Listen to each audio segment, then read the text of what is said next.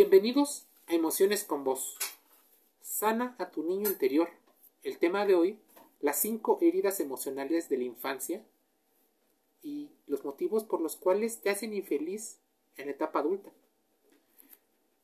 Hablaremos de cómo reconocer estas cinco heridas emocionales de la infancia para sanarlas y evitar más sufrimiento, tanto a nosotros como a nuestro entorno. Nuestra infancia es muy importante, pues ahí se viven las primeras experiencias. Estas pueden determinar de alguna manera nuestra calidad de vida cuando somos adultos. En la psicología, diferentes teorías mencionan la importancia que tiene la educación emocional en la infancia.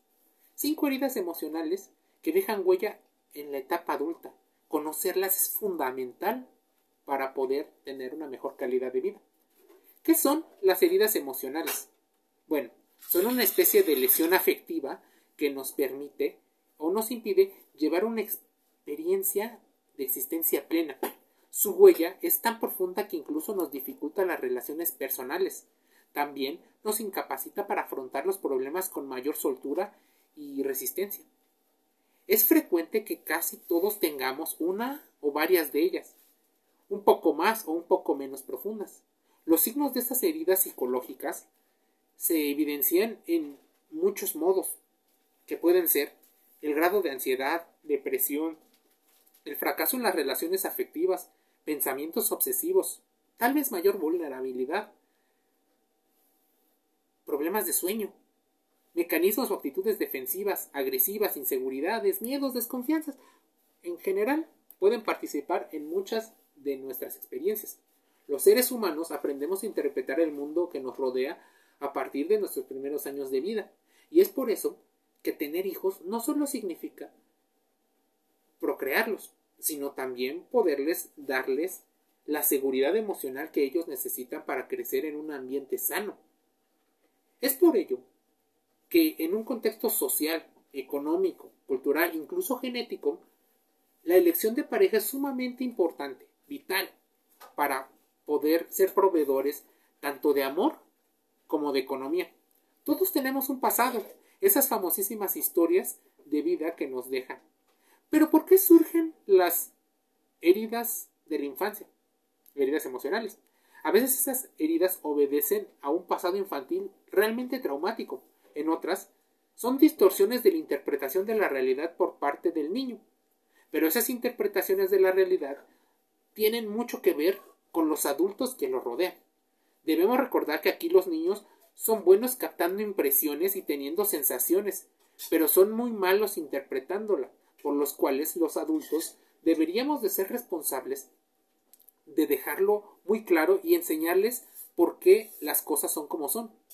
En ocasiones existe una situación relacionada con el poder, donde los niños, al no ser capaces de realizar algunas cosas, son relegados en la toma de decisiones.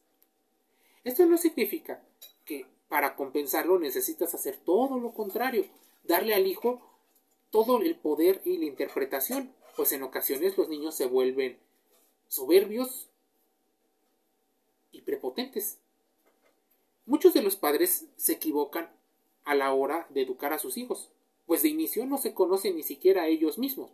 Educar a un niño significa no solo que imite las cosas que tú estás haciendo y que crees bien, sino que pueda relacionarse con tu entorno. Así, los niños pequeños son aún personas inmaduras para comprender la realidad. Es muy posible que ni siquiera nosotros como adultos seamos totalmente suficientes para darnos cuenta de muchas de las cosas. Nosotros creemos que están bien porque las hacemos nosotros, nos evaluamos desde un punto de poder. Pero, ¿cómo se originan las heridas emocionales de la infancia? Surgen por una o varias experiencias negativas interpretadas como negativas, vividas desde la niñez. Crear pone este artículo y dice que las heridas emocionales se originan a una edad temprana y a raíz de un suceso o experiencia traumática, una apreciación diferente a lo acontecido, en una forma puntual a lo largo de un tiempo determinado. Puede ser constante o no. Una creencia inadecuada, por ejemplo, malos tratos desde el nacimiento, el nacimiento de un hermanito, la competencia, los celos. Son tantas cosas que es importante que la salud emocional la empieces a investigar. A veces tan solo una sensación percibida puede hacer que las susceptibilidades se vuelvan extremas. ¿Cuáles son esas cinco heridas emocionales que en la infancia, una etapa vital, nos va a permitir entender nuestro entorno? Uno, el miedo al abandono. Para quienes han experimentado el abandono en su infancia, la soledad es su mayor enemigo, la falta de afecto, de compañía. La herida del abandono muestra esa carencia afectiva en sus relaciones personales. Es un mecanismo de protección también, pues antes de que los abandonen, en ocasiones, ellos tienden a abandonar. También está la famosísima máscara de la dependencia emocional. La herida del abandono sana trabajando el miedo a la soledad, conociéndote a ti mismo y aprendiendo a derribar las barreras invisibles del contacto físico y emocional. Hay que fortalecer el autoestima, conectar con el niño interior mediante la introspección y evitar el autosabotaje, tener una escucha activa y tiempo de calidad con nosotros mismos. La herida 2, herida del rechazo. El miedo al rechazo es una de las heridas más profundas porque implica el rechazo a nuestros propios pensamientos, sentimientos o vivencias el rechazo a nuestro amor o incluso a nuestra propia persona. Viene un autodesprecio, pero también una necesidad de reconocimiento y aprobación de los demás mediante la exposición de experiencias. Es importante que para sanar debas empezar a trabajar las inseguridades, empezando a valorarse y a reconocerlo, a saber gestionar las críticas, respetarte e infundarnos de seguridad y autonomía en la toma de decisiones. La herida 3, la herida de la humillación. La herida de la humillación se abre cuando el niño se siente que los padres lo desaprueban y lo critican, afectando directamente a su autoestima. Los padres en ocasiones ridiculizan o ponen en una situación precaria a los hijos a partir de crearles una personalidad dependiente y callada. Depende de la imagen de lo que diga el padre. Este hijo nace con la idea de complacer a los demás y ganarse su cariño. Es importante que los padres vayan soltando la carga emocional que tiene su propia relación de pareja, así como la relación que tienen con los demás. Pues una crianza respetuosa y un trato empático y afectuoso crea límites con respeto.